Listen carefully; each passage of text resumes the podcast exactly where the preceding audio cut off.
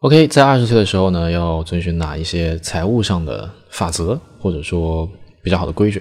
那 Doug Armey 呢给到了十条比较怎么说，在我看来是比较实在的建议。那推荐大家也可以听一听，看一看。Career selected.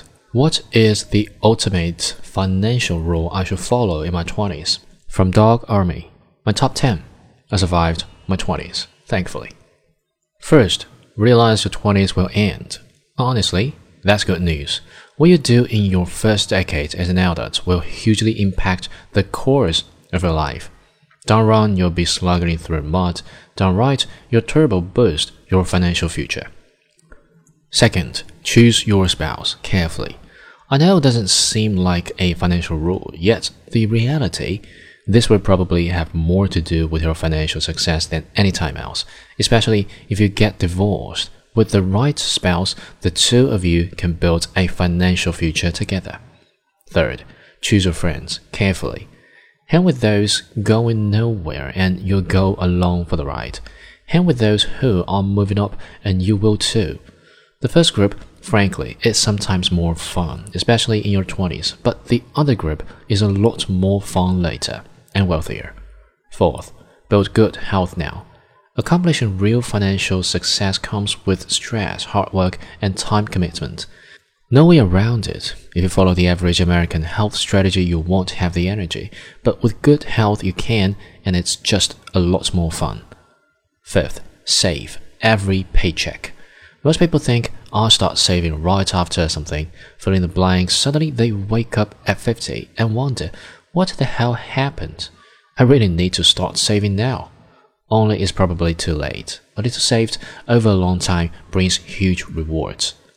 Sixth, no financing.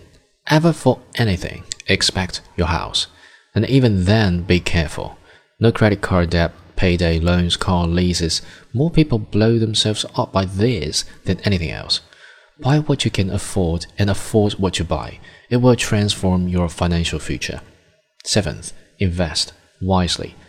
I have watched two investment reactions in younger people, chasing the latest hot fad or being so afraid they leave it in cash.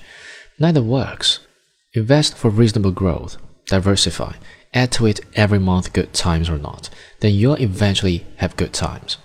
Eighth, increase your value. Do you want more money? Become more financially valuable. Stop waiting for someone to discover you. Educate yourself to become worth more financially.